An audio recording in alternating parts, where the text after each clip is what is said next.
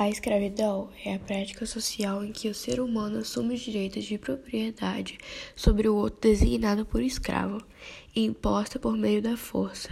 Em algumas sociedades, desde os tempos mais remotos, os escravos eram legalmente definidos como uma mercadoria ou como despojos de guerra.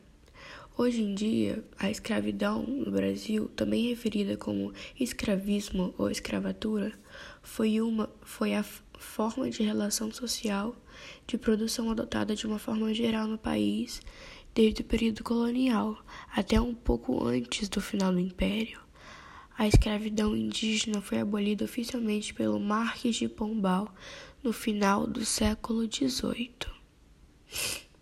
Hoje em dia, ainda existe um tipo de escravidão, pessoas que são forçadas a trabalhar, e uma delas é o trabalho forçado que forçam as pessoas a trabalharem mesmo não querendo, a jornada exaustiva e a servidão por dívidas. O livro é bem legal e é muito emocionante. Eu até chorei um pouco no final lendo. E ele fala que Tonho e seu amigo eles estavam buscando ser ricos. Aí um cara, uns dos senhores do engenho acabaram levando eles para um campo ou colônia e acabaram submetendo eles à escravidão, junto com outras pessoas, outros garotos que estavam lá.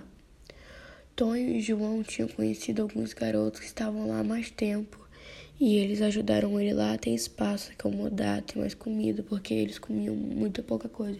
Eles comiam grão, comiam farinha, eles não tinham muito o que comer. Aí esses amigos ajudaram eles a se acomodarem melhor.